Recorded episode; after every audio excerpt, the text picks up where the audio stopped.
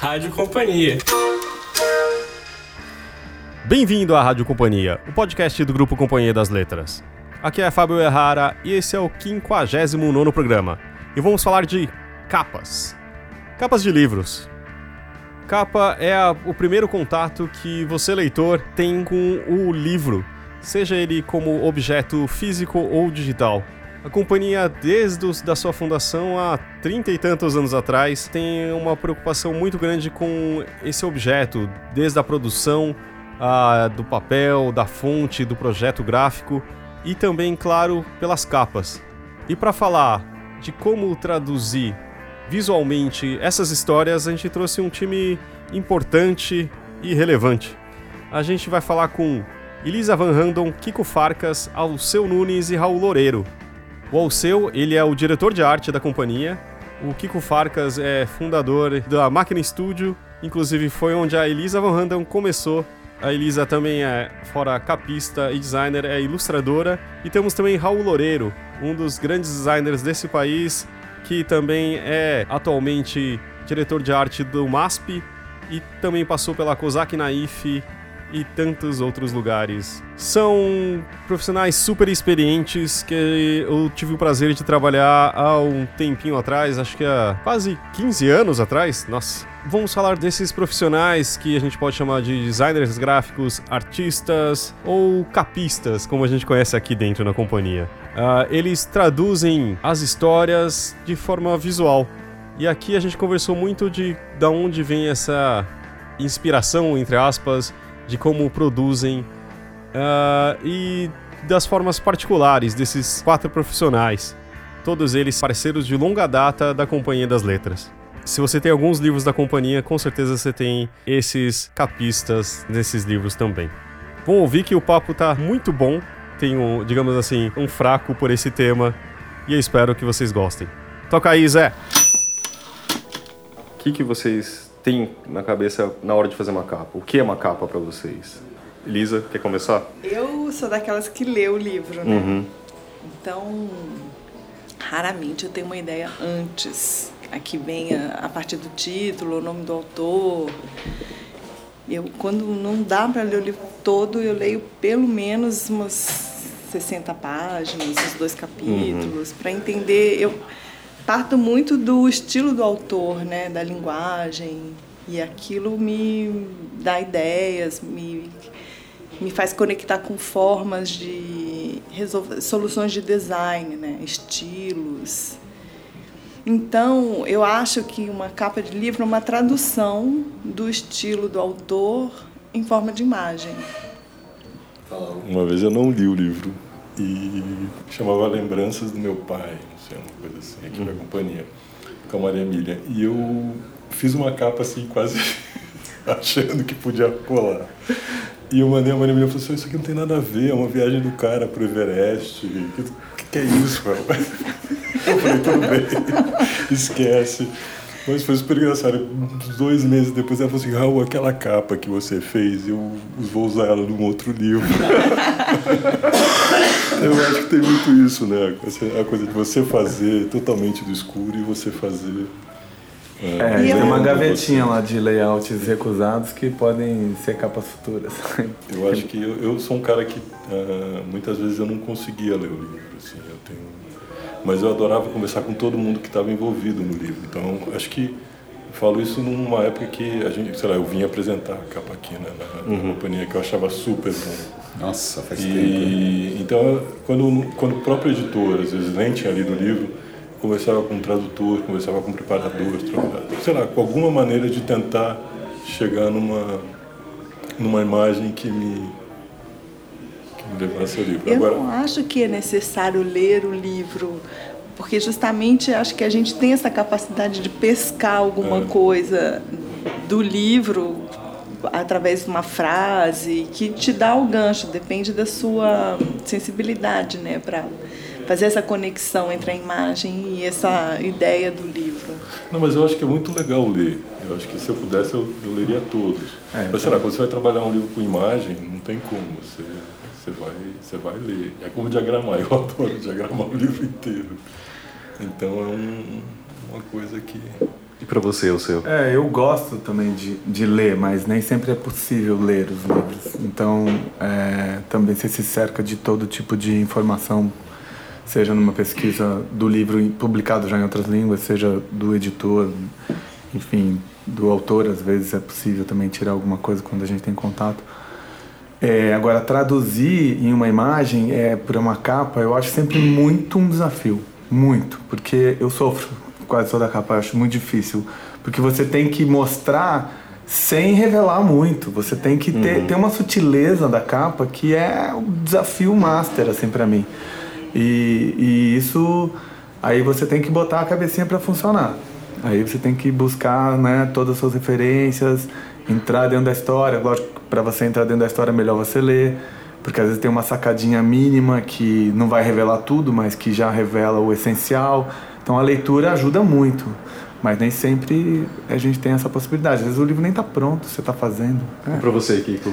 É, o, o, que eu ia falar é que eu acho que a fazer uma capa é um, é um jogo entre o que revelar e o que esconder. Eu uhum. acho que é, essa para mim é sempre a é, o, o, quanto você, você revela e dá o apetite para que aquilo para causar uma descoberta. Uhum. É, então eu acho que a, sempre que possível eu, eu procuro fazer uma coisa mais é, não não didática, sei lá se isso, né? às vezes é impossível. Mas eu acho que é, eu tenho uma relação um pouco diferente com as capas. Uhum porque eu não sou um bom capista. É, eu, aliás, eu nunca fazia capas, até a Elisa vir trabalhar comigo. É a Elisa que gostava de fazer capas, e aí lá no estúdio a gente começou a fazer. E então eu, eu faço algumas capas sozinho, uhum. é, e eu, é, eu repasso para as pessoas que trabalham comigo, e é um, é um trabalho muito legal, porque são é, é, fazer uma capa é uma possibilidade de exercitar uma, um estilo, uma autoria, onde as pessoas que trabalham lá no estúdio, que têm é, formações diferentes, características uhum. diferentes, é, é, podem se exercitar. E eu faço uma, uma direção, digamos assim, né?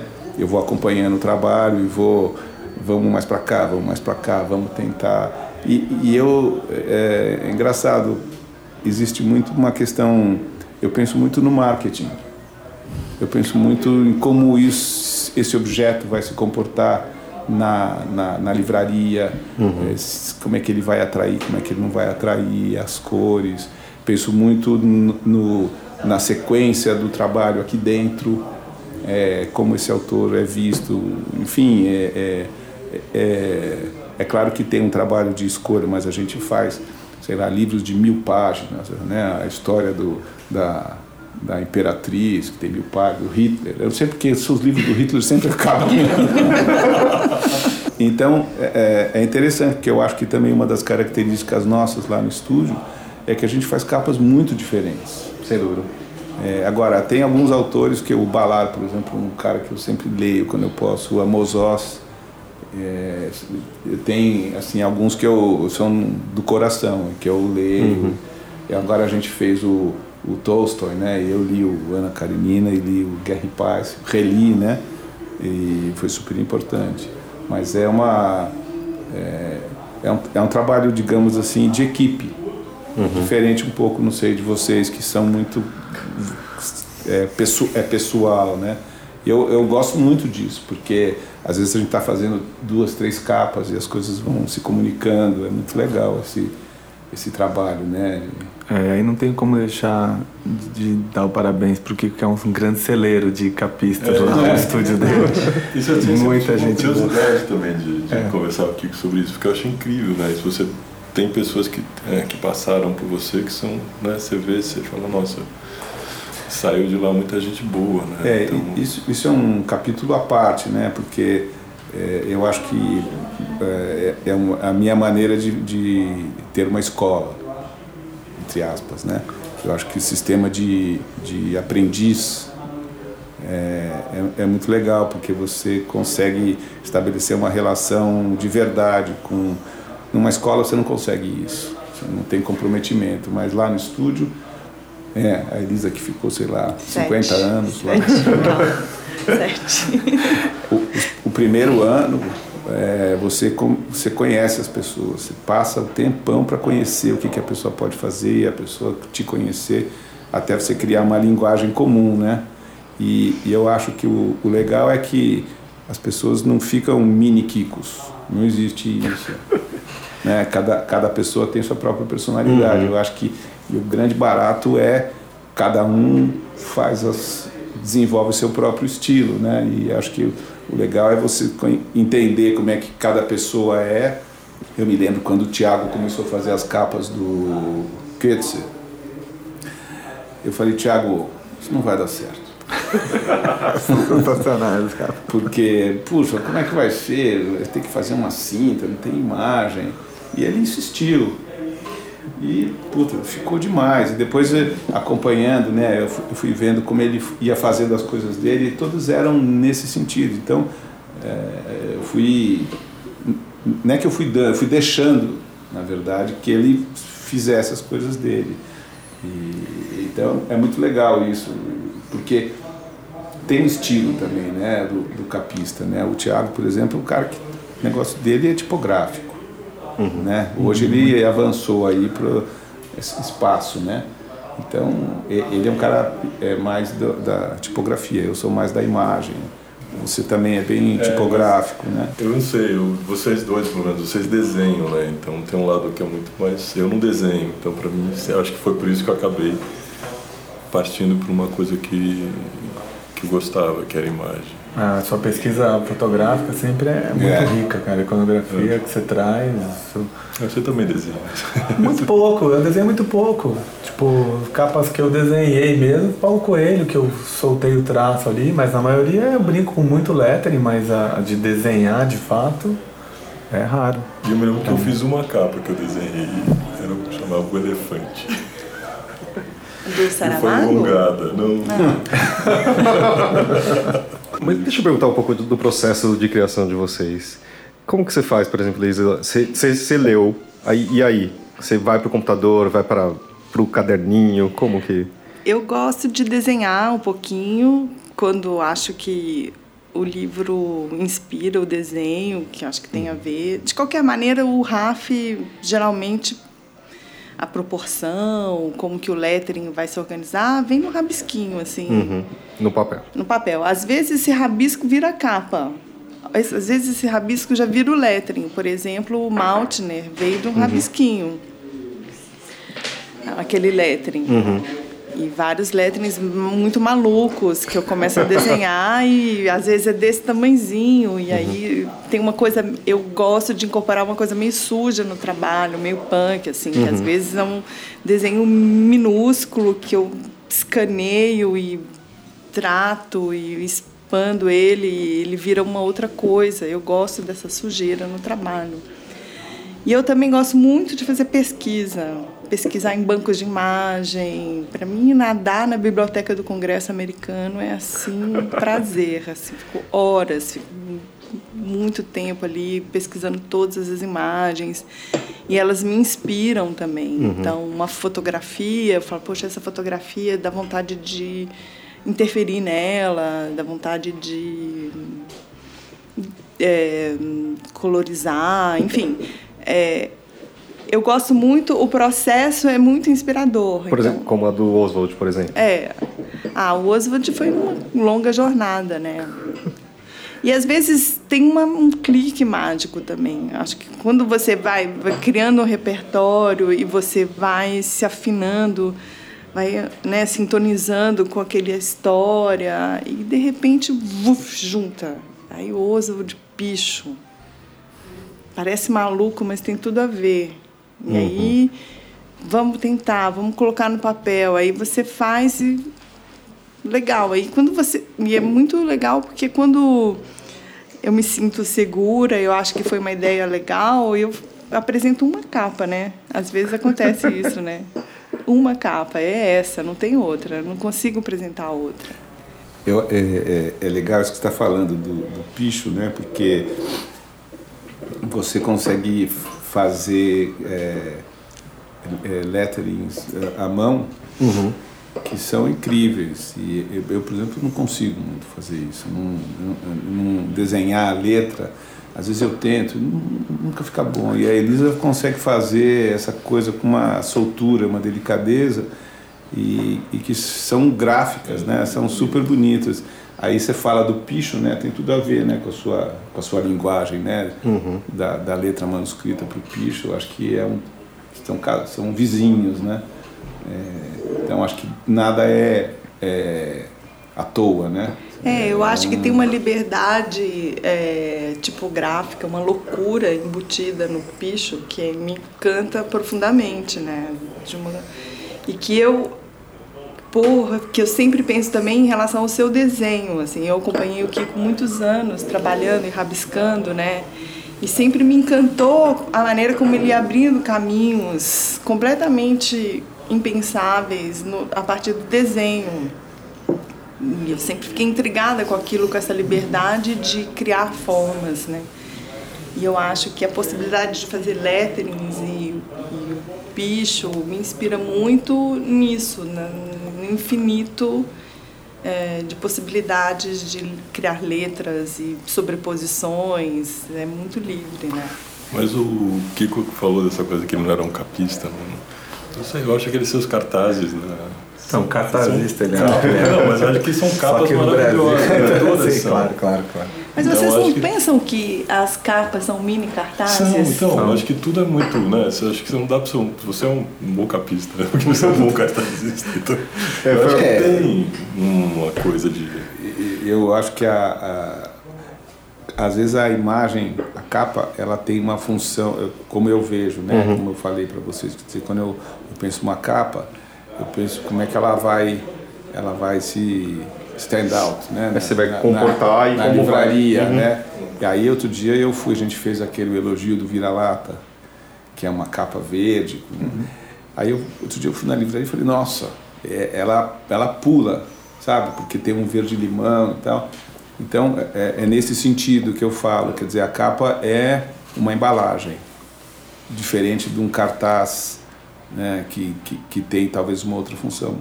Os cartazes que a gente fez da USESP são muito livres, eles não têm É isso comprometimento com informação. com- Então, é nesse sentido que eu falo. Quer dizer, eu acho que a capa é um produto de marketing, independente delas, da imagem que ela contém. Né? Ela precisa vender, ela precisa esconder, precisa revelar, eh, precisa ser eh, o manuseio, né? ela não, não pode ser branca, não pode ter recorte, sei lá. Ela tem um monte de, de questões práticas. É mais, mais por aí que eu falo. Né? Eu me lembro até quando a gente começou, a- vocês começaram a publicar as capas pequenas, que eu sempre falava, vamos fazer duas capas, uma para você ter na livraria e uma para você É, ter na, é, quer dizer, uma no adaptação no site. É Porque tudo a gente tinha ouvido, não, mas isso vai ficar muito pequeno, vai ficar muito... É, o thumbnail é um sofrimento, porque aí você tem uma exigência Então isso do eu mercado que apareça. falava, eu falei, vamos tentar mandar duas capas, uma que tem uma adaptação para tela, alguma coisa que possa ser, claro que não vai ser uma, completamente diferente, porque não tem nada. Mas, Mas é, se pudesse, eu acho que é uma das grandes mudanças que a gente sentiu, né? Acho que com a entrada no online você vê as capas como ícones, aquilo que a gente tinha começado, inclusive.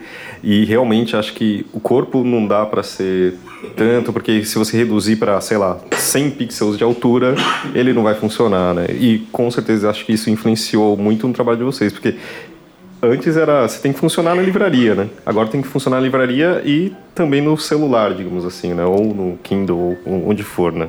Mas eu acho que, de certa forma, isso já evoluiu também, porque já, a gente já tem um entendimento de que esse ícone da capa, ele funciona muito mais pela imagem do que pelo letter em si. Não pela leitura, exatamente. É, porque ele está sempre o texto está sempre acompanhado. repetido, É, né? então, acho que a gente já voltou um pouco à delicadeza né, Uhum. das letras, porque tinha uma época mesmo que era sofrimento, né? Aumenta o texto. Mas tem ainda, ainda tem uma cobrança aí. São mercados diferentes. Você pega nos Estados Unidos, os letterings são maiores É. do que na Ah, e- Inglaterra, na Europa. Tipo, então tem tendências. Às vezes, num Uhum. livro mais comercial, a gente tem que seguir aquele lado que o lettering é maior, grita, enfim. Uma escola americana, digamos, que sempre foi assim, né? tanto, ah, sei lá, quantos anos, mas era sempre aquela clássica. All type. All type, com o, o, autor gigante, bem maior, lá em cima, etc. É, eu me lembro que uma vez a gente estava fazendo uma capa, eu lembro quem que estava fazendo, e aí a capa vinha, voltava, que é raro, né? Vinha e voltava. O livro do Denis Lelane, não sei o que dos lobos. Hum. E aí a, a pessoa que estava fazendo, não me lembro quem era, eu falei, dá, dá isso aqui, aqui que eu vou fazer uma capa é, americana. e aí eu fiz uma capa best-seller, que era aquele tipo condensado, grandão, com, é, aprovada na hora, né? Isso é uma, é uma coisa que eu gosto também, que eu acho que é, eu tenho muito essa coisa mais, é, essa visão pragmática lá no estúdio. É, a nossa função é resolver problema, não é criar problema. Então eu sempre falo, olha, é, não vamos criar um problema para o Alceu. Vamos fazer, vamos resolver. Se você criar, eu vou ter que resolver. Ele já tem tanto, né? É, então, é, eu, eu gosto de, de, de, fazer uma capa que, é, que a editora gosta, sabe? Não, eu não tenho. que às vezes o pessoal fala, ah, mas esse, vai ficar muito grande esse nome do autor. Não, não adianta. Não adianta você fazer assim, que vai voltar. E volta. Então, eu acho que é, acho que é uma coisa meio profissional, assim, sabe? De ter uma postura de ser parceiro, não de ser contra, porque é. tem capista que é contra, né? É, e aí tem essa sintonia, né, do que o cliente precisa ou deseja, é. né? No meu caso, que estou aqui seis anos e meio, eu fui aprendendo a ler o que o Luiz, principalmente, gosta e quer de uma capa. Então, às vezes chega uma capa, eu já sei, tipo, essa. Agora, na verdade, a gente está num momento que, assim, chegou uma capa que eu já sei que é gongo e que ele realmente não vai gostar, eu já nem apresento, já falo, ó, tipo, mexe aqui, mexe ali, senão não vai dar. Porque tem uma relação de desgaste também. A pessoa também não quer mais repetir o que ele claro. gostaria que fosse, né? Eu, na verdade, esse é meu papel, eu tenho que ser esse filtro, ele tem que ver o que ele gostaria que fosse, então eu tenho, eu tenho que ficar ali intermediando é isso. É difícil, porque agora diminuiu um pouco, né? Mas a quantidade de capas chegou a 33 por mês. Agora e tá ele continua aprovando tudo. Assim, todas, todas as capas. As... O Luiz aprova e comenta, enfim, todas elas. Mas, é, aqui eu acho que também a, a escolha do, do capista, que a gente chama aqui internamente, é, é também é importante, né? Ah. Eu acho que o trabalho começa nesse momento, pra, porque você sabe o estilo, estou falando entre aspas, e se imagina que vai fazer aquele tipo de uma forma que seja que resolva, né, digamos assim. Né? Não, tanto que eu não vi outra forma. Você tem um leque, tem um leque físico que tem lá já figurinhas. maravilhoso esse leque. que eu fico tentando ver que, que é 50% do trabalho é acertar, claro. porque se errar, não, tipo você já tem um retrabalho tanto do capista ou às vezes é, de ter que mudar de capista. E normalmente quando muda por conta de curso acaba né, internamente resolvendo vira uma coisa meio maluca, tipo... É... Nossa, conta um pouquinho então desse trabalho, do, desse, dessa pré-produção de... Pra, como que é funcionar a dinâmica do trabalho para fazer a capa, etc. Legal. Então, é... O começo né, de, de tudo vem do briefing. Né? Tem uma discussão com os editores e hoje não mais com o Luiz, o que eu sinto falta, porque ele sabe muito o que ele deseja de uma capa. Então hoje fica mais na mão do publisher e dos editores.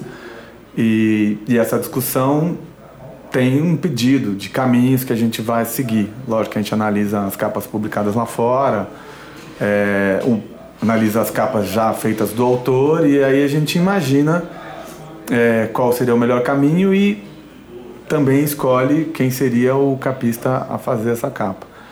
É que normalmente o briefing, às vezes. É, normalmente não. Às vezes o briefing não é tão preciso, é um pouco aberto. E vou te confessar que eu prefiro às vezes aberto do que fechado, porque fechado, é, pô, você, você tolhe toda a liberdade de criação do, do capista. Dá um exemplo de briefing só pra gente Pô, agora você maltratou.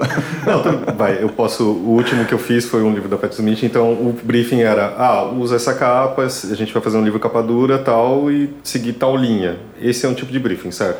É, você pode falar que a linha é tipográfica. É, a gente tem todo um, um, um, questionário que foi desenvolvido junto com os capistas. A gente começou uhum. a perguntar o que, que seria para tentar melhorar o briefing. Uhum Só que os editores não preenchem isso com a, né, com assim plenitude, assim, eles preenchem algumas etapas, alguns alguns, principalmente os, os mais novos, assim, acabam preenchendo. O pessoal do Rio preenche bastante uhum. com detalhes.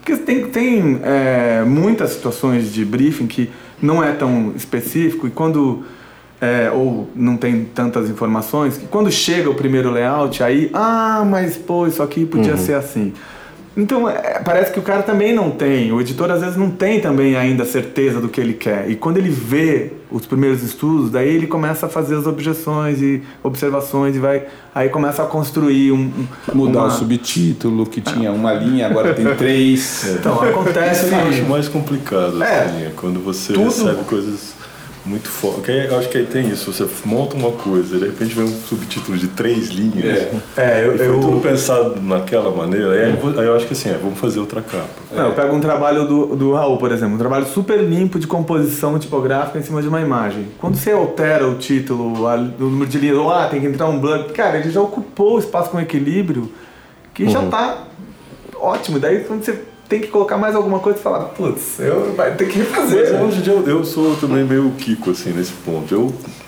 não, não brigo mais muita coisa, assim, porque Mas eu acho eu, que tem. Ô Raul, você sabe que é, é, do jeito que eu tô falando, parece que eu sou vendido, né? Não, não acho que você, não, eu não sou vendido, mas, eu acho que, é. mas eu acho que eu já tive situações, inclusive com o Alceu, que eu tive, sei lá, duas capas. Uma que falava assim, ah, não, eu já não me lembro direito, mas é assim, ah, não, essa cor o autor não gosta, porque não sei o que, não sei o que. E a outra capa era assim, não, o marketing diz que não tem que ser assim. Aí eu, eu, eu escrevi para ele, falei, olha, ou, ou é o marketing ou é o autor, quem é que manda nessa editora? não foi bem assim, mas assim, é, dois critérios completamente diferentes para uma capa. Então a capa tem que ser vendedora ou tem que agradar o autor? É, eram, no caso, eram duas capas que estavam acontecendo ao mesmo tempo, não me lembro direito. Então, eu, eu, quando eu acho que a capa tem que ser é, boa para aquele livro, ela tá, eu, eu brigo. Assim, não, eu também acho que, eu, eu acho, que, que todo mundo aqui faz sim, isso, mas acho que chega um ponto que eu acho que tem. É, são tantas pessoas que são envolvidas nisso e tantas coisas que você tem que pensar que você fala assim, bom, vamos tentar fazer uma coisa que nem que você faça a outra capa que você guarde ali, você põe no seu portfólio e tal. É. Então acho que tem um lado que você chegou e falou assim, não, vamos, vamos resolver esse é, é, o, é o problema é. que você tem. Você tem é. que fazer aquilo que para que. Eu acho interessante a troca, porque tem um pedido. Nem sempre aquele pedido vai ser 100% é, atendido uhum. de como foi pedido, porque nem, nem sempre funciona, inclusive. É, né? Agora, o autor normalmente não aprova na maioria dos casos, não aprova a capa, mas tem alguns específicos que, tipo, aprova e dão muito pitaco. São, e que são é mais, é contratual, inclusive. É, que são mais difíceis. Mas a, muitas capas são só os agentes e muitas nem tem que aprovação, mas a gente às vezes manda porque é, é cordial mandar, mas enfim. É, é que eu acho que tem, tem às vezes tem essa. Você tem que é, ampliar o, o, limite, né? E, e a gente, eu, muito raramente isso acontece, que aconteceu uma ou duas vezes. Eu falo, seu, pô, tem que ser essa capa, sabe? Porque e aí eu, eu escrevo um super arrazoado, assim, por que que eu acho que tem que ser? Não é uma, uma e eu acho que às vezes isso é bom, né? Dentro, inclusive para fortalecer sua própria posição, né? Porque às vezes você também, como né, o coordenador, tem muito sofre muita pressão então, se você tem uma argumentação forte de um, de um capista com a qual você concorda, te dá mais força dentro. É, é eu, eu, eu, tenho que estar convencido de que aquele ali é o caminho para eu poder defender Exatamente. melhor esse caminho, né? Porque eu gosto caminho... de fazer um projetinho para as capas, não é toda, mas é, você mostrar, fazer uma apresentação caminho, né? onde você mostra a linha do raciocínio, como você chegou ali, conta uhum. um pouco da história.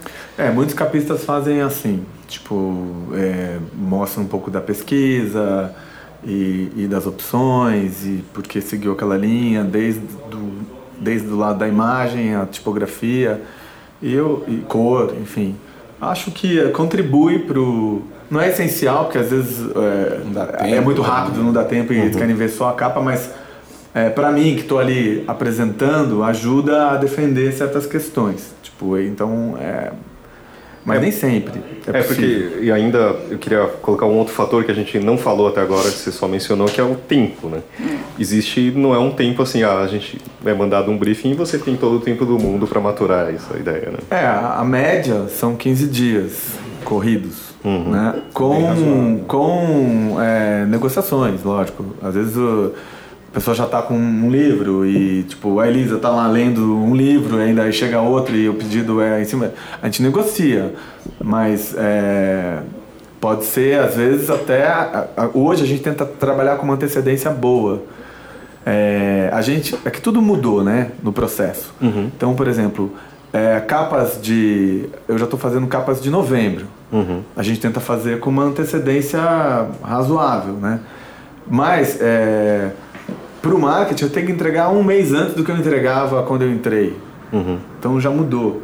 E a princípio é para ser mais, em alguns casos específicos de livros que eles acreditam mais e que eles vão trabalhar, é tipo três meses antes a capa pronta. Uhum. É, então, e às vezes não tem muita informação, às vezes o livro não está não tá finalizado é, mesmo. Tipo, uhum. é, então, não está escrito. É, escrito foram alguns raros, assim, mas teve um até que eu desisti agora de fazer. Eu falei, gente, vamos esperar acabar o livro, porque eu já fiz 10 versões e o livro já mudou muito, a capa já mudou muito. E eu falo, não, então, é, não está pronto, vamos esperar, né? Então acontece também. Mas é, fazer essa coordenação de, de datas e, e, ficar cobrando os layouts e é um trabalho que eu divido hoje muito com a minha equipe. Não faço mais sozinho. Quando eu entrei, fazia sozinho. Era uma uhum. coisa meio insana, porque são muitos livros.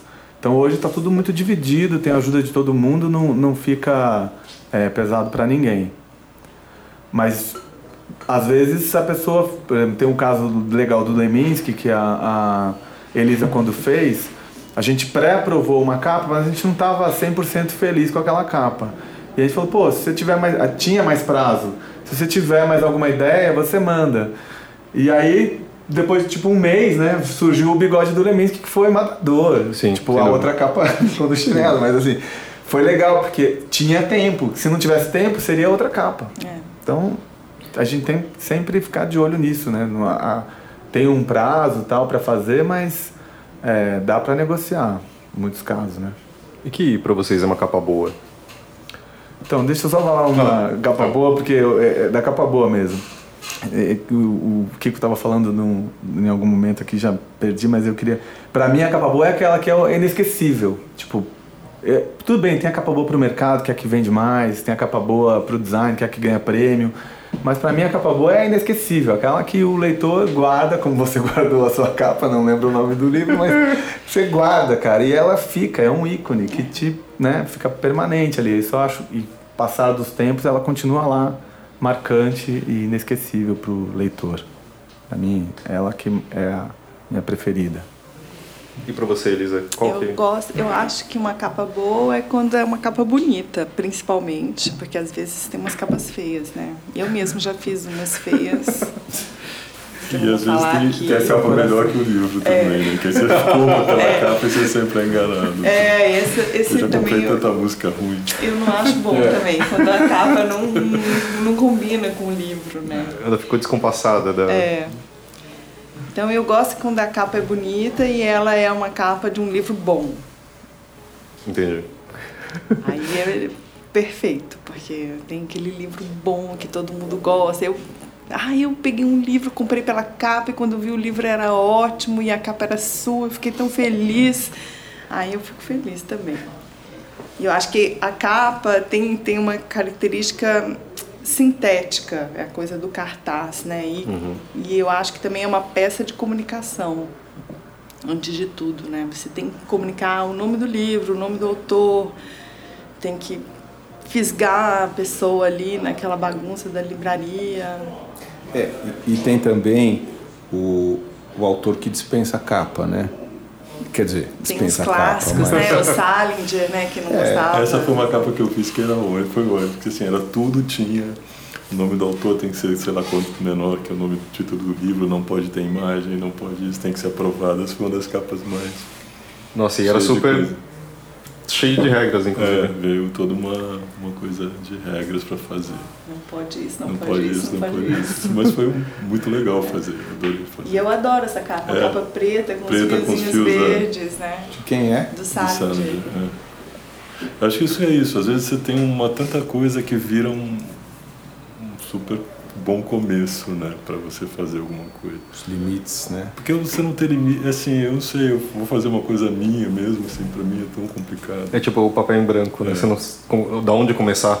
Mas é, eu acho que é, é sempre bom e é sempre bom conversar, ter o máximo de con- sei lá, eu adoro conversar com um monte de gente que participou do livro. E eu sou um cara que manda muitas capas, então. Ah, é? é meio Nossa, é uma doido. loucura. Eu já cheguei a mandar 60 uma vez. Nossa. 60 estudos de uma. Quando teve aquela série erótica da. Você lembra? Do... Da Nossa. dura do. Putz, deixa eu Agora- contar essa história. Tem, é, pra mim, foi uma das capas mais legais que eu já vi na vida, que nunca foram viram à luz do dia. Porque era uma loucura, assim, tipo, quando eu abri o PDF, eu falei assim, puta que o pariu, o Cal tá louco. Porque era assim, era uma mancha em cima do título do autor. O que, que uma capa serve, no mínimo, né? Então, só que era uma edição, era uma coleção erótica, é, tipo... Acabou, né? Acho que não tem mais. Tinha os, os Budas de Tos. É que né? não, era, era uma, outra, era era uma do- que até eu, eu abri ela, era sempre coisa. Dos os sexos, eram- nexos, Os títulos eram iam por várias páginas, assim, era como se fosse passasse uma coisa de cinema, assim. Então se abria era o título Diário de um Fecelinho, não sei o quê. E sim, Então eram várias páginas com tudo começo claro. Mas Mas as essa capas não foram aprovadas, né? por que será? Mas- não, assim, eram, eram sensacionais como objetos, mas é, é- ela. Não, não sei se passaria num, como editores. Se você aprovaria uma capa que você não consegue entender o título e o autor, Kiko? Claro. Mas É. tinha lombada, né? Ah, eu acho que hoje, em dia, se você pegar algumas editoras, aprovaria, mas que a gente tem uma linha mais comercial. Ah, não, aqui é que também isso faz, sei lá, 15 anos. Acho que foi logo no começo. É, tipo. É, eu, eu, acho que, 18 anos. que tem momentos onde esconder pode ser mais interessante Ah, sim, do que é, revelar. provocativo. principalmente É, não, numa é- coisa erótica, né? Onde a, É, era uma coisa esconder que, acho que é nem era uma coisa a tão criativa, toda, mas né? era uma coisa de esconder realmente tudo na capa. Então era uma era um, uma tarja, uma coisa em cima do de tudo. E aí você tinha a lombada, você tinha o... Não, era Você tem um sensacional. portfólio? Você guarda assim um Eu não balaio guardo nada, de. eu, impressionante. Eu, só tenho, eu não tenho, eu vou, os meus computadores vão queimando, eu não tenho backup de nada. Eu tenho uma pilha de coisas assim. O que não fazer na vida. Tem o SciQuest, tem o Zip, tem Ah, é. É- Todas as, É a história assim da de- humanidade, né? Ela vai evoluindo. né? Mas o meu processo de, de, de criar é uma coisa assim que eu recebo sempre atraso, claro, porque eu fico pensando, pensando. Eu chego um dia eu sento para fazer uma pesquisa de imagem. Aí eu levanto tudo que eu posso de, daquela imagem. Eu paro, penso, aí, sei lá, uns três, quatro dias depois eu volto, sento, aí começo a montar. E é meio uma coisa muito louca, porque eu vou fazendo, eu não tenho muito. Eu acho que precisava ter alguém que falasse, para um pouco, né? e aí eu fico, e às vezes eu mando além, mando, deveria mandar menos, porque às vezes eu não gosto. E aí acaba sempre, mas eu tenho assim, né, acho que eu mando a primeira que eu mais gosto, depois tem umas outras que que eu que eu acho bonitas também, não, assim, mas também não mando nada que eu acho horroroso. Mas eu acho que eu penso um pouco isso, né? Porque tem eu acho muito chato essa coisa de você refazer. Eu acho que tem um lado Ah, é horrível. de fazer. Então, assim, só que poucas vezes eu mandei uma capa só. Mas eu adoraria mandar uma capa só também. Mas eu acho que é. é eu acho que às vezes são várias. É, e- existe uma coisa engraçada, que é- uma coisa é você fazer vários caminhos e outra coisa é você, dentro de um caminho, fazer variações. Variações. Então, eu, eu, quando eu acho um caminho, que nem a capa do, do Homozosa, aquela última da, que a gente fez, dos, que tem os balões das, das Sim. conversas, eu descobri uma, uma ideia e aí, em cima da ideia, faço fundo preto, fundo... ah, Então, acho que aí é uma... Porque também, muitas vezes, a gente fica tão olhando para o próprio umbigo que a gente não consegue decidir. Então, a gente passa a bucha para o Alceu, que é bom, porque às vezes, né, quer dizer, não é que são ideias díspares, né? Às vezes eu tenho ideias bem diferentes, às vezes eu. ah, mas eu faço, e depois, dois dias depois eu volto, olho, aí sempre mostro para umas pessoas que eu. Faz o teste da quem- padaria. Quem, não, mas são as mesmas e não vai pra júri por assim, uma coisa assim que. Mas não. Não entra, às vezes. Aí, às vezes- aí eu defendo muito o caso dessa pessoa. Eu defendo, eu falo, não, isso, assim, ou senão eu. Eu não sei, eu acho que. ah, eu me lembro que. Qualquer. Eu me lembro que foi uma- as capas do Reginaldo, o Reginaldo Prangel, ele manda o arquivo em design, desenhado. Verdade. Tá demais. Eu falo assim, tá, tá pronto, Reginaldo. Fez, já. Então é. Ele eu- manda o livro em design, inclusive. é, então ele tem uma coisa assim de. Então eu, eu adoro receber qualquer tipo de. de, de passa uma pessoa falou, ah, eu achei isso, aquilo. Então eu, eu gosto muito dessa coisa de, de conversar. Sei lá, quando eu estava trabalhar, porque sempre essa coisa de ser frila e trabalhar sozinho, então você acaba tendo muita vontade de. E, e a COSAC foi uma experiência que eu estava lá dentro, então sempre entrava alguém e eu mostrava. Olha, o que, que você acha disso? O que, que você acha daquilo? Então, é um lado que, que eu, eu sempre gosto de receber. É, a Ter- existe um é, um é um problema sério essa coisa né da que o pessoal chama de pejotização né que todo mundo hoje é frila. Todo mundo é seu patrão ninguém gosta de ser empregado. E às vezes mesmo tendo um, um estúdio grande bacana que faz trabalhos bons os, os, os jovens eles não querem ter ter nenhum vínculo e eu acho isso péssimo. Ontem mesmo eu estava lá na, na formatura dos primeira turma lá da IBAC, aí veio uma menina, né, que é bem talentosa, mas muito verde ainda, né? E ela falou: "Ah, então porque eu vou abrir uma agência de branding com a minha amiga". Aí eu falei para ela, ah, eu vi tudo, falei: "Escuta, faz o seguinte, não abre agência de branding, vai trabalhar com alguém porque é, é- é isso aí, quer dizer, você vai, ela vai criar uma agência de branding onde é ela que vai arrumar uns clientinhos vagabundo, porque ela está começando, é, não vai conversar com a sócia dela que é pior que ela e, e vai, sabe, que experiência ela vai ter. Então eu acho super importante essa, esse o ambiente, né, de trabalho, quer dizer, quando você pode ter, né, de conversa, de troca. Eu não sei, na minha formação foi incrível as pessoas que, que marcaram, assim, sei lá, desde o meu professor de cinema na faculdade, né, que, eu, que ele me ensinou muito, assim, como, como você vê a imagem, como você corta uma imagem, como você... Aí quando eu trabalhei com um cara nos Estados Unidos, o cara foi incrível que me ensinou, assim, olha para a tipografia, pensa de uma outra maneira. Aquilo me levou muito pro sei lá, entender É. o- como que era uma capa, como era um desenho de um, como é um projeto de um livro, né? Como é um miolo, né? Então eu e outra coisa assim, eu não consigo, eu acho muito doido você fazer um, um miolo e não fazer uma capa. Ou o contrário. Então, isso, né? é, isso é uma coisa assim que a gente acaba falando e a gente não nunca tem. Então assim, eu, eu tenho muito essa assim, eu gosto de fazer o livro inteiro. E, e aí é uma coisa assim, as pessoas falam, me manda a capa, mas eu falei, mas eu não fiz o livro. Então é, é Capa é a sempre última coisa, é, né? para mim é isso, vai, ela pode não ser a última, mas ela vai acontecer na hora ali dela. Então assim, eu acho que tem é, é, você é que talvez é, um- é um é um pouco esse processo da Elisa, de ler o livro. Então para mim é isso, assim, eu acho que separar tudo é muito esquizofrênico. sabe? Eu não consigo me, me conformo de usar uma tipografia, abre a folha de rosto tá uma É. tá uma outra coisa. Então é não sei, é, é, é uma coisa que eu entendo que não dá para fazer todos, não dá para É, nessa escala que a gente produz, É, eu também como. acho esquisito e, e admiro muito. Tem editoras que é, o projeto é um todo, né? Começo, meio e fim, capa, miolo.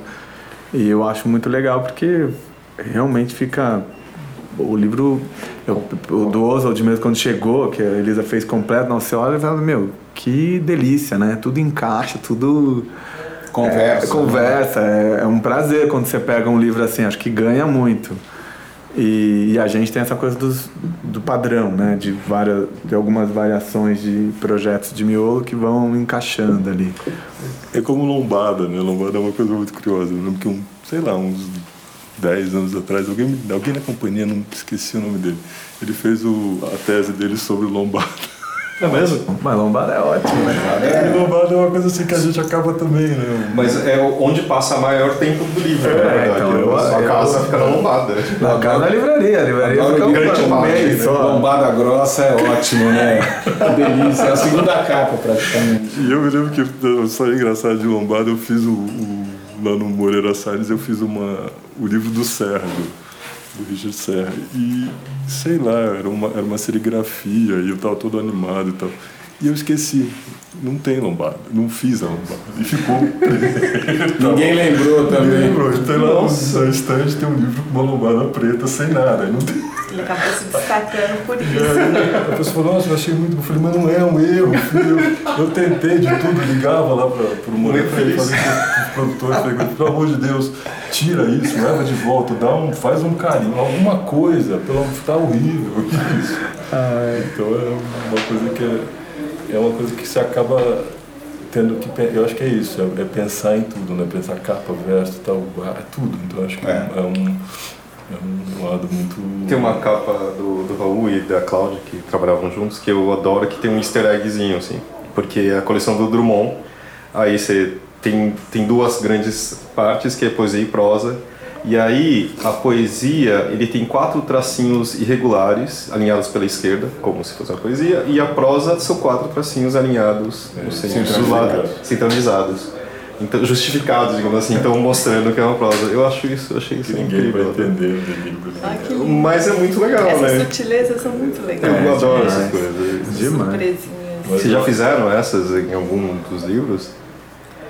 Vocês Bem, né? Todo ah, eu, eu acabei básica. de fazer um livro da, da, da coleção Poesia que tem justamente usei essa coisa da é verdade é, na capa né é, a sua ilustração é, é, é, eu sou sempre mais do impacto do livro. raramente trabalho assim no detalhe. Hum. Gosto mais de, de, ver uma coisa mais gráfica. Assim. Eu acho lindo, mas eu, eu mesma raramente trabalho nesse nível assim do detalhe. Quais capas mais que vocês têm orgulho? Vocês têm alguma favorita? Eu, eu, eu adoro a capa do Amos Oz, que chama Como Curar um Fanático. É muito linda essa capa, eu adoro também. Porque o processo dela foi muito louco, porque ela, ela é a história de que ele tem uma, uma proposta de que um, os dois países são como uma casa e cada, uhum. cada povo ocupa uma parte da casa, que você não pode separar. Uma, uma, um, um, um, pessoal ocupa a cozinha e o quarto, outro ocupa o banheiro e a sala. Não dá para você separar, fazer duas casas. É uma casa só. E aí eu comecei o processo desenhando uma casa com as bandeiras uhum. dos dois países, né, da, da autoridade palestina e de Israel, com as cores. E aí foi indo, foi indo, mas eu comecei a achar que a casa era muito literal. E aí comecei a, a fazer uma troca de mísseis, que era um míssil que ia para cá, um míssil que ia para lá e tal. E aí no final, essas, esses dois mísseis cruzavam e aí virou um, um curativo. Mas foi totalmente aleatório. Eu não é pensei, demais. vou fazer um curativo, que curar um fanático com um band-aid e tal. E ela. É, é, eu adoro essa capa, porque ela tem essa história, assim, essa evolução que no fim é uma coisa bem abstrata, mas que eu, eu sempre mostro nos meus trabalhos, nas palestras. Eu gosto muito uma, da coleção do Calvino que, que eu fiz aqui, que era não, é linda também. Seu parceiro. A, a, a, antiga, né? É, antiga. É que era uma capa sempre com uma cor chapada, né? É, com um detalhe. Na verdade era uma era um papel offset que ia ter um verniz, mas aqui a gente não conseguiu fazer uhum. pelo uh, que o Luiz não aprovou, mas era pela, pela coisa da conservação e tal. E é só o título original, aí entra a data de, da publicação original. Aí entra o texto? Não, não. Ele é um. É entra um detalhe Já sai entra o tradutor e entra o título português. É como então se fosse a ficha técnica na capa, assim, sabe? É, e aquilo era, sei lá, foram 30, 20 e tantos E é bonito que o, existia um grafismo que era praticamente invisível, invisível que era só é. o verniz, não tinha é. nada embaixo. Então você criava uma, acho que um brilho. Acho que é a coisa mais bonita que eu já É, assim, um clássico, né? Mas também eu gosto, mas também teve esse, esse tudo de. Essa coisa, ah, vamos fazer sem, vamos fazer laminado, vamos fazer. Agora essa de texto tem uma história engraçada que foi o Budapeste do Chico. Eu queria comentar dessa. Que é bem divertido, porque eu, foi um processo, comecei a conversar e eu trouxe a capa e escolhi uma parte do, do texto para colocar. E era bem o começo do livro, ele começava, fui dar em Budapeste. Ah. Estava fazendo o livro do, do Canaã, uma coisa com Caetano Veloso, eu fui até na, A gente foi fazer uma visita pro Caetano. E aí eu, ele me apresentou e falou, ah, esse aqui é o Raul. E tinha um livro, Budapeste. Aí o, o Eucanã falou, Eucanã Ferraz. Ele falou, olha, Caetano, o Raul que fez essa capa. Ele falou, pois é, né, o Chico, tanta gente querendo comer o Chico, ele vai dar em Budapeste. e depois aí teve um negócio do filme, quando saiu o filme, até chamaram para usar uhum. a, a, aquele que ia fazer as capas e, e eu vi um pedaço do filme e ele não fala, ele fala, fui parar em Budapeste. então, Mas eu achei interessante porque você fez uma outra versão dessa capa, Fiz né? uma outra versão. Que eu achei é. muito legal. E como foi? Porque são capas super diferentes, né? Que do Raul, assim, é uma toda tipográfica, o começo do livro, etc. E destacado a palavra Budapeste. E a sua é... Como foi? É como é o desafio de fazer já uma Bom, outra fa capa? fazer uma segunda capa é sempre complicado, né? Porque a, a- a primeira capa marca, né? Mas essa capa aí foi uma é, mais geográfica, né? Era uma capa mais É bonita. humorada, né? É, e que era a linha da edição econômica, né? É, era isso uma que a gente fez, é, não foi? é não bonito. saiu de linha a outra, só que eram dois livros diferentes. E, e, na verdade foi um, um italiano que trabalhou lá no estúdio, Adriano.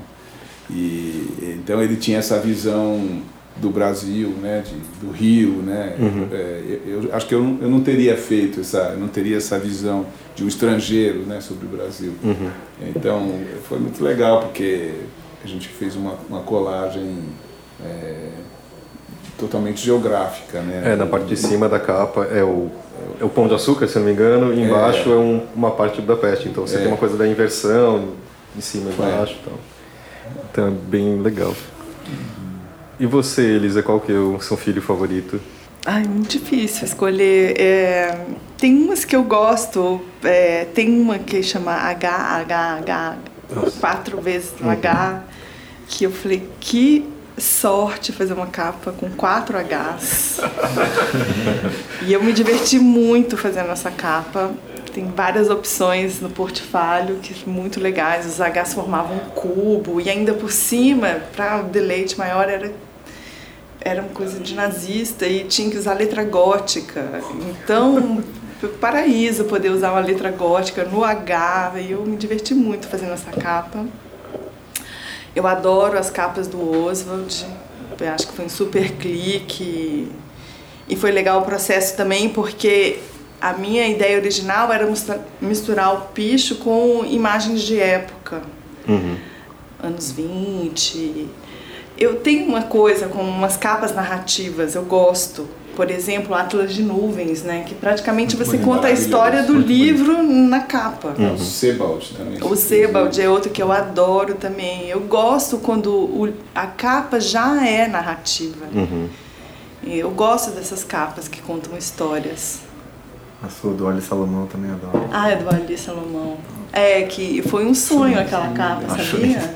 Eu sonhei É com aquela capa pronta. Literalmente.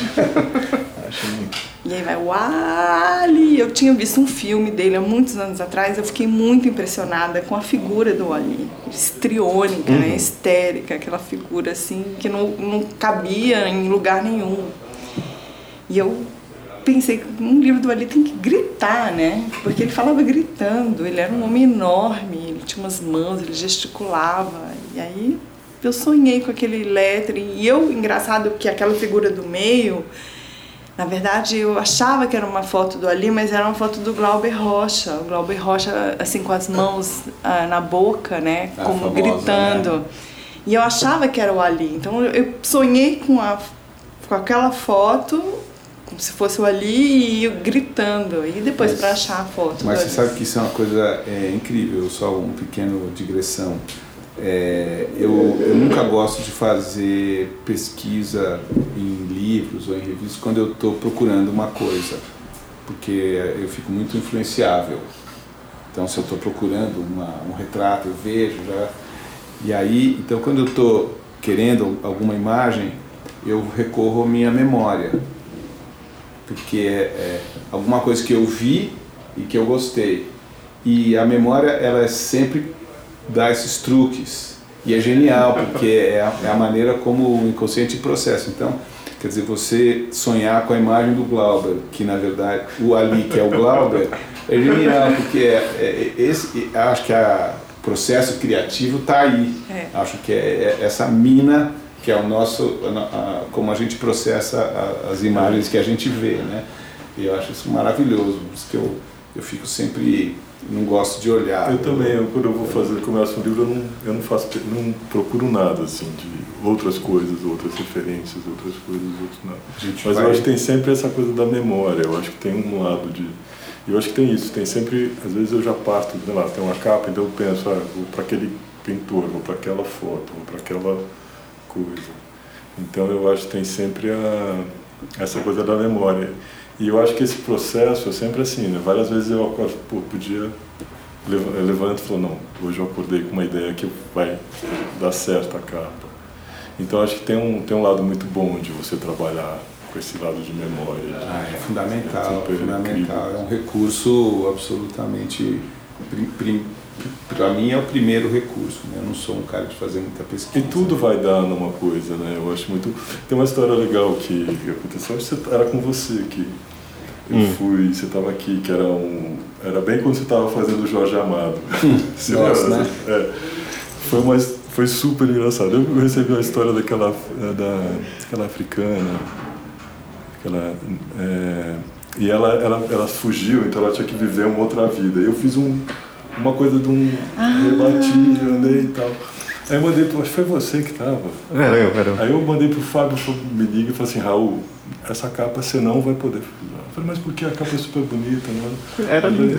Ele falou assim: não, não dá, porque assim, eles estão fazendo. Ele falou: não posso te falar agora. Depois ele até conseguiu me falar, porque ele falou assim: olha, tem a, a Jorge Amado inteiro. É assim, então não dá para fazer, não vai rolar. Porque eu lembro que é um projeto que eu participei que eu mais tenho orgulho, assim, eu já contei aqui uma vez, que era do Jorge Amado. A gente estava numa disputa, nossa, é, eu, Kiko e Elisa, de, de, de, de, pegar, entre aspas, mas assim, de ter o aqui na companhia. E a gente participou de um processo bem comprido, difícil, etc., porque a gente, a família tinha que aprovar e tal. E era sigiloso, né? Porque não podia vazar, ainda não era aberto isso. E eu olhar, eu olhei aquela capa e falei, não. Eu não sei se era o Zygeist do momento, mas tinha uma coisa eu assim, e eu não posso nem falar, sabe? Porque não pode, sabe? E assim, e pior que eu acho que eu entendo, assim, o que eu fiz algumas capas, você fala assim, meu, você matura na cabeça, você tem uma ideia, faz todo sentido, aí você vai mostrar, pô, é essa capa, acabou, não tem. Aí você chega, é, então, não. Não pode. É, essas coincidências acontecem, né? É, eu acho que tinha uma coisa engraçada de cor, assim, às vezes ligava, essa, ó, esse mês tá tudo amarelo. Então é, isso também acontece. Não, isso é uma loucura, né? Isso também acontece. Sei lá, o mês do vermelho, o mês do laranja. Né? Isso é incrível, assim. Eu achei outro dia uns estudos não aprovados desse projeto aí, uns colados em papel fã, tá? deve estar lá no mar. Do Jorge Amado? Do Jorge Amado. Ah, foi muito legal esse processo, Jorge Amado, né? É muito um legal quando a gente pode participar desde o início uhum. da concepção do projeto como um todo, né? De lançamento, do, da, do foco da editora com relação àquele autor, como como ele vai se ser posicionado no mercado, como ele vai ser retrabalhado para novos públicos. Eu adoro. Eu estudei comunicação, eu acho incrível pensar nesse, no posicionamento estratégico do livro, né? Uhum. Até quando a capa vai fazer parte dessa aceitação, né? De, é, do autor vir para casa. É, é, muito legal. legal. E a gente leu e a gente, e a gente tinha que produzir um, uma certa quantidade Nossa, de livros. Nossa, umas 20 pelo menos, né?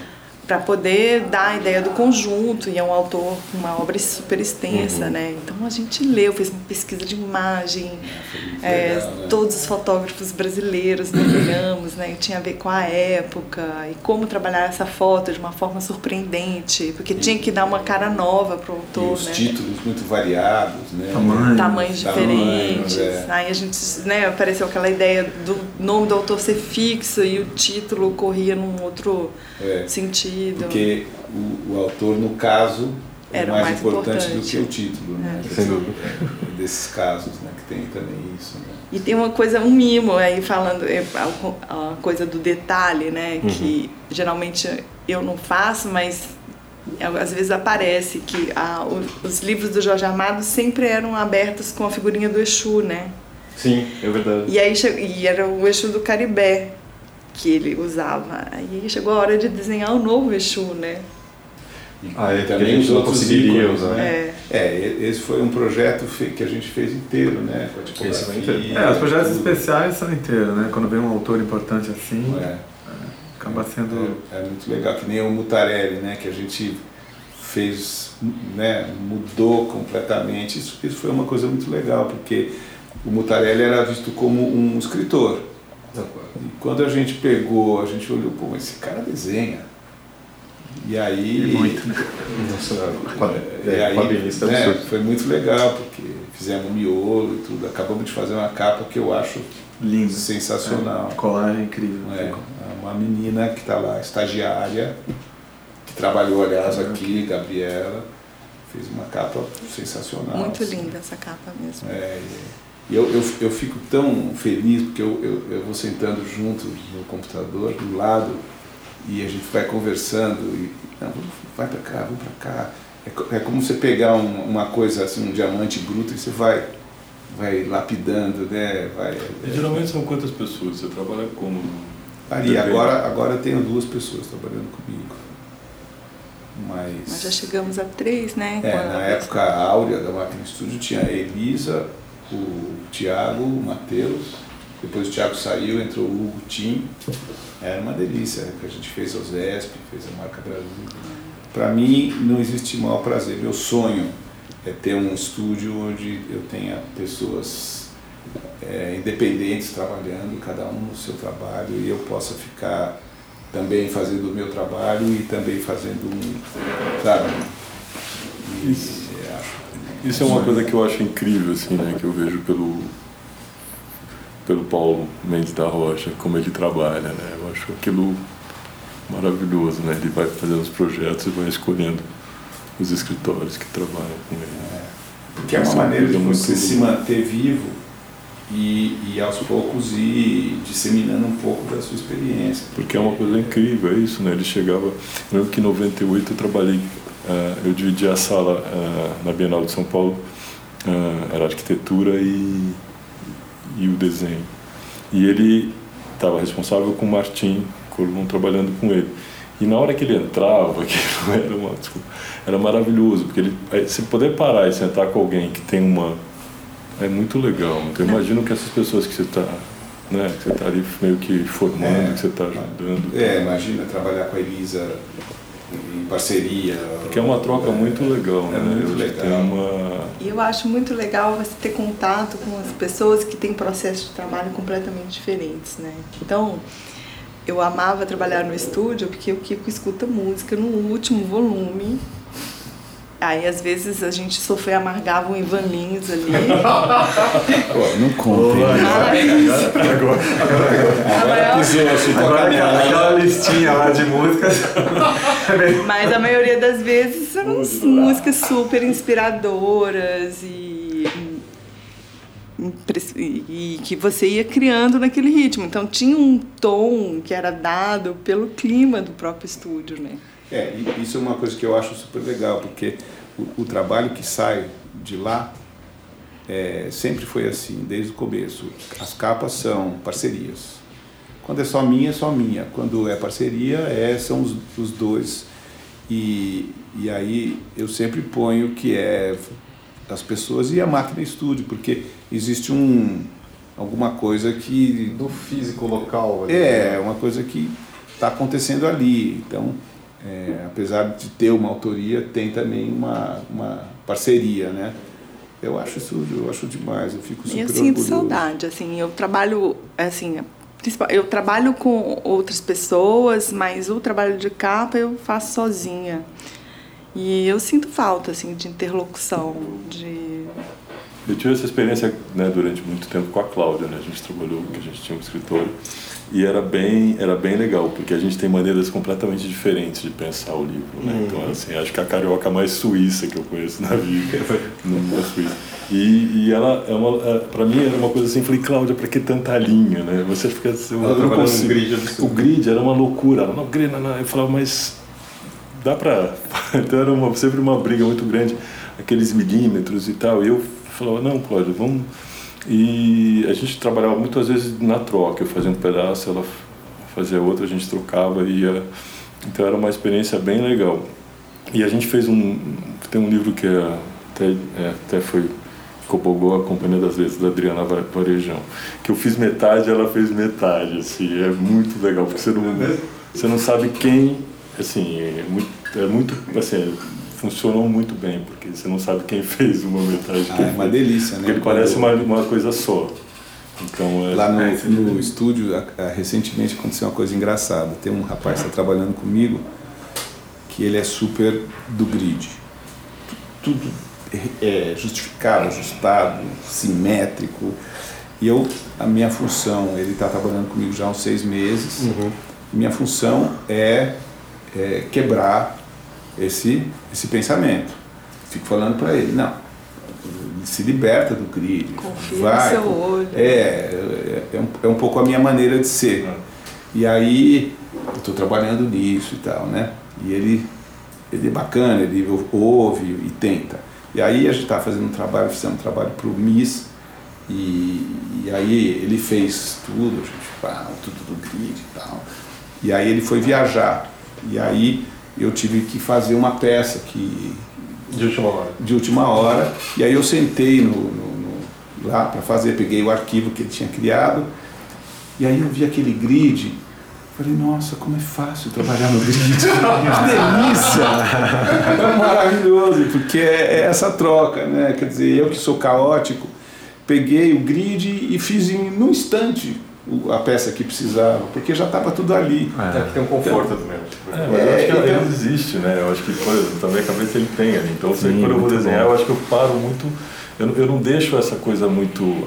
Eu faço, aí depois eu sento e vejo tudo quando é altura, mas aí eu, aí eu vou tentar ajustar. ajustar. Mas é uma coisa que eu acho também, eu acho que eu adoraria ser um, um louco por grid, porque eu acho que tem um, um lado de.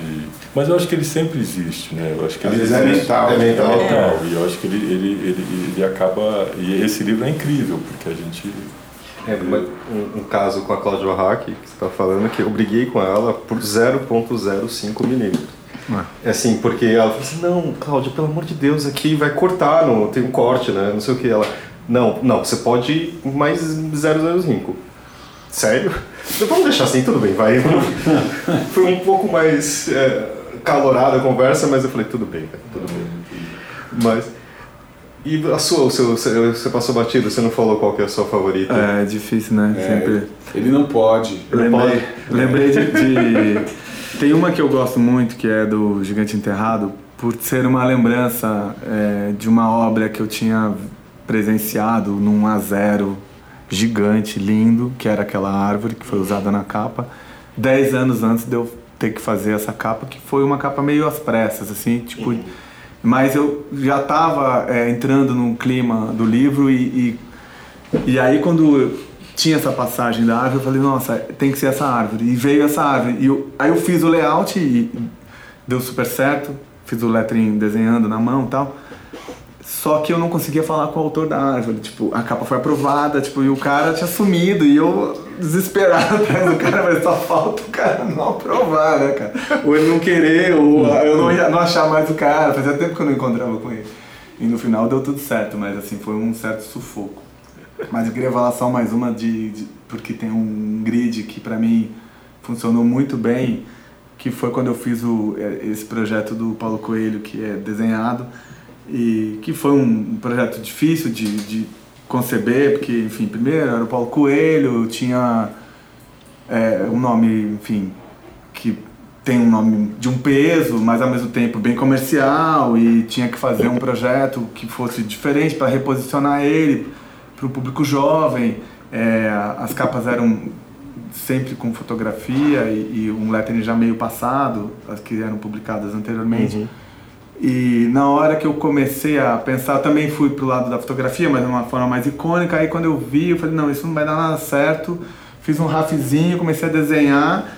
E quando eu vi, eu falei, não, vou desenhar. Tipo, eu não tinha desenhado, de fato, uma capa ainda toda desenhando. E pra começar a desenhar, eu fiz um grid bem louco. Tem um grid super detalhado, cheio de linhas e cruzes e, tipo... E aí, em cima desse grid é, quando eu comecei a desenhar foi uma coisa muito instantânea. Tipo, li o livro, ficava com aquelas imagens na cabeça, fazia uma pesquisa às vezes de iconografia E aquilo ali ficava maturando, maturando. Um dia eu sentava e saía desenhando, sem parar. Tipo, todas as capas foram assim. Eu sentei e desenhei. Sentei e desenhei. A única que eu fiz vários estudos, porque eu achei que era muito arriscado, foi a do Alquimista, e foi a única que ele recusou, a primeira, a única que ele recusou, e, e enfim, e talvez ele tenha sentido em ter recusado, mas para mim era a mais bonita, a uhum. que recusada, né? Que eu usei um símbolo do Ouroboros, que é o, a serpente comendo o próprio rabo, que é o símbolo do infinito e que eu acho que para ele isso seria tem outro... Não, tem, o alquimista tá uhum. Isso tem tudo a ver com o livro, com a iconografia, mas talvez seja um símbolo muito forte para ele no significado. Ah, e ele não, não quis essa, essa iconografia. Mas é, todos os outros eu fui desenhando de um jeito muito assim, fluido e que foi muito agradável fazer. E o grid, só complementando, porque o do grid me ajudou muito na construção. Eu boto lá e vou desenhando em cima daquele grid e vão saindo, tem todo um umas especificações ali, né, de áreas que eu não preencho, enfim. Ajuda na linguagem, né? Ajudou muito na linguagem. Mas é perceptível, assim, ela tem uma coesão, inclusive, dessas linhas, que você coloca uma do lado da outra, você percebe, olha, tem, a coesão acho que traz muito também desse grid que a gente ah, não isso vê. é lindo, né? É. é o projeto, né? Exatamente, é o projeto. Queria falar com vocês, acho que para a gente já está aqui um bom tempo, né? Mas uma dica para quem está começando que eu sei que tem muita gente que admira o trabalho de vocês e acha também o trabalho de capa muito interessante, no mínimo, né? Muito... O que vocês de dica de formação? Que vocês têm uma de, formação muito diversa, né? E o que, que vocês podem falar para uma pessoa? Falar, ah, eu quero fazer capas na companhia. Onde manda o meu portfólio? não, não precisa, não, não, precisa essa parte, mas que, não, vocês. Pode, é. Tem, você tem, eu tenho orgulho disso, cara. Duas pessoas da minha equipe vieram pelo e-mail, gostaria de trabalhar na companhia da, é, com vocês ou na companhia das letras e tal. Duas pessoas chegaram desta forma e tra uma trabalha ainda e a outra já saiu porque acabou assim, o ciclo dela aqui dentro. Mas é, todo mundo que me procura é bem recebido, tem portas é, abertas. É, o, o, que eu digo muitas vezes para os alunos, para as pessoas, é para você romper, para você en, entrar, você tem que dar um sangue. Uhum. Então, se você quer trabalhar para uma editora, se quer trabalhar para uma companhia, faz umas capas e manda sabe, que você acha boas, de, de coisas que já existem. Pega um livro que você gosta e uhum. faz uma nova capa, faz. É, acho que isso é, é um puto exercício, né, de você é, manipular essa linguagem. Mas eu acho que a coisa mais importante é, para mim, é a palavra chamada adequação. Eu acho que tem, tem momentos que você tem que é, ousar. E não ousar é um crime e tem momentos que você não precisa usar, não pode usar e, e usar é burrice. Então, acho que é, a, a, o principal é, é entender o, o, projeto, o cliente, o momento, né, para saber quando é que você, você tem que apostar numa alargar o limite e quando é que você tem que entender que putz para esse esse projeto é besteira ficar dando murro em ponta de faca. Acho que é e a, muitas vezes as pessoas não têm isso, elas têm um desejo enorme de, de se expressar, de não, eu vou fazer, eu, vou, eu sou criativo e tal. Tem, tem horas que tem que ser, e tem horas que você tem que é, entender que aquilo é mais um trabalho, é uma coisa que você tem que. O cliente não está preparado, o projeto não está preparado tem tempo. Então, acho que isso é, é muito. Acho que é uma coisa difícil. Quando você é jovem, você é um, tem um ímpeto né, de querer fazer, quer acontecer, né? Acho que tem uma coisa também que é, às vezes é difícil se separar, se separar do trabalho. Né? Então acho que quando você faz aquilo que você acredita, você chegou na, nossa, na solução na sua cabeça e às vezes dá a impressão de estar tá contra você mesmo, né? Você mostra a capa e aquela solução. Eu acho que é, tem isso também. Quando você dá muito o seu sangue, acho que o retorno às vezes é dolorido, assim, sabe? Não sei, às vezes eu tive é, essa impressão. Tem que aprender a ser, é, sem dúvida. onda. E você, Elisa? Eu estava pensando aqui, ó, eu acho que tem uma dose de desapego com o trabalho uhum. que ajuda bastante. E principalmente nas capas, porque elas acontecem com um certo fluxo, são bastantes, e é uma oportunidade de você vestir fantasias. de exercitar linguagens e fazer experiências, porque são muitas e livros diferentes, então eu acho divertido e você tem um desapego. Eu vou usar na minha linguagem, eu só uhum. uso tipografia universal, helvética ou sei lá o que. Não, vamos usar uma fonte louca, que, gratuita, picareta, pode ficar legal, sabe? Vamos usar um traço que é, que é meio mal feito, mas ele vai dar um efeito legal na capa. Eu acho que a capa é um grande balão de ensaio e é divertido fazer isso e é um, um veículo que permite essa experimentação. Então acho que fazer capas, exercitar capas diferentes, né? Tem, tem o Peter Mendelssohn, que eu acho que é um grande guru das capas, né? Ele tem um livro que ele fala todas as capas de Lolita que ele processo da Lolita. Então, uhum. é, você abrir esse leque da experimentação e das possibilidades, né, e encontrar aí é, a, a, o léxico que você pode combinar, recombinar, é muito importante para você. É um exercício, eu acho que a capa é uma prática. Uhum. É isso que eu queria dizer. Então, é uma prática que exige um desapego, exige experimentação, exige adequação, tem várias coisas que você tem que articular. Tem o mercado, tem o autor, e então ter consciência disso é bem importante. E você, Elcio?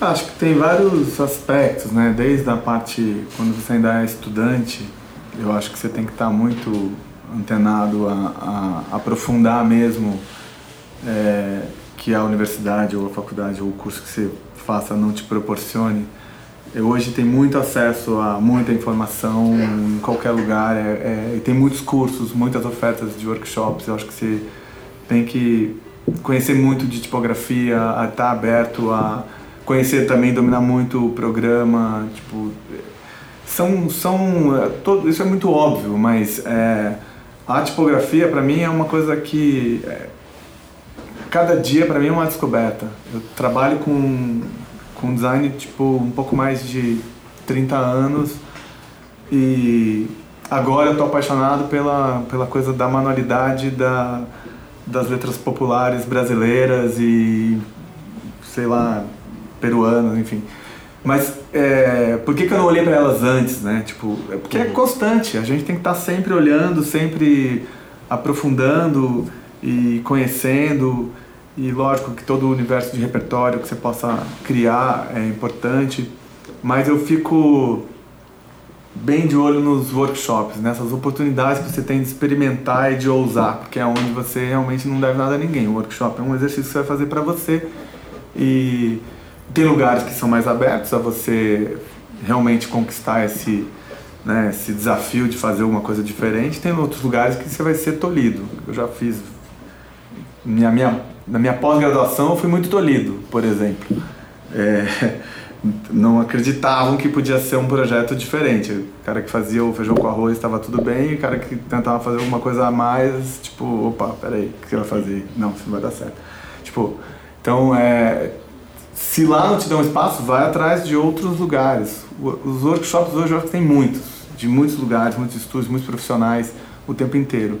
Então, eu estou nesse, nesses últimos nesse último ano eu comecei a dar um mergulho de caligrafia e conheci pessoas fantásticas. O curso do SESC, do Felipe Grimaldi, por exemplo, curso, meu, incrível, cara é incrível, tipo, que faz você repensar toda a sua trajetória, cara, porque você fala, meu, por que, que eu não olhei para isso antes? Mas, enfim, não importa, o que importa é poder olhar agora. Mas, é, então, não, não, não, não quer dizer Tipo, não tem a hora certa, mas você tem que estar sempre ligado e não perder essas oportunidades. Acho que é o maior.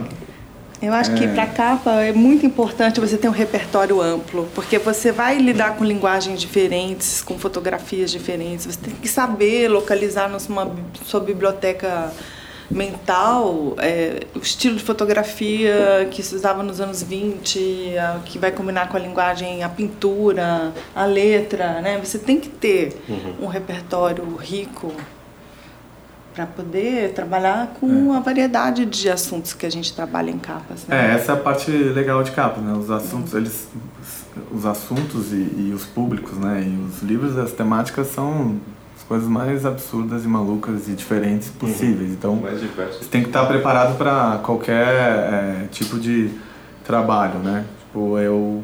Lógico que às vezes a pessoa tem uma linguagem e eu olho, tipo, eu não tenho uma linguagem. Eu, a minha linguagem é a do Paulo Coelho, meu desenho, mas não é minha linguagem. Minha linguagem de capa não existe. Eu faço qualquer tipo de capa.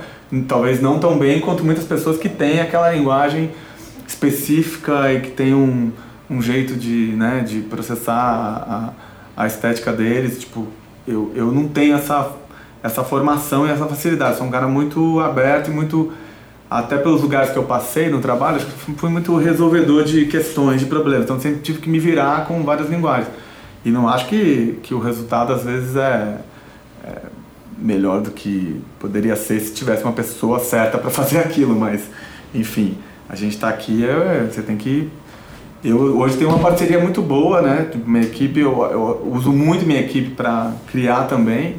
A equipe antes era uma equipe mais de mais técnica uhum. e hoje é, só uma pessoa que está ali que nunca fez uma capa porque não quer, porque ela o foco dela é ser técnica e ela cuida de todos os processos de revisão e, e adequação de uma capa. É uma pessoa mais técnica mesmo, mas as outras sempre dei espaço para que também criassem, fizessem seus projetos, enfim. E, mas cobrando sempre isso, que tenha uma dedicação, né, que você queira fazer mesmo de coração, porque se não tiver envolvimento lá no fundo, cara, o negócio não sai. Eu acho que aí fica meio do caminho. E você, Raul? Ah, eu acho que é olhar para tudo. O cineasta, Raul? É, e, sei lá, eu venho de, venho de cinema, né? eu venho de arquitetura, venho de coisas que eu fui fazendo e largando. E depois fiz desenho gráfico.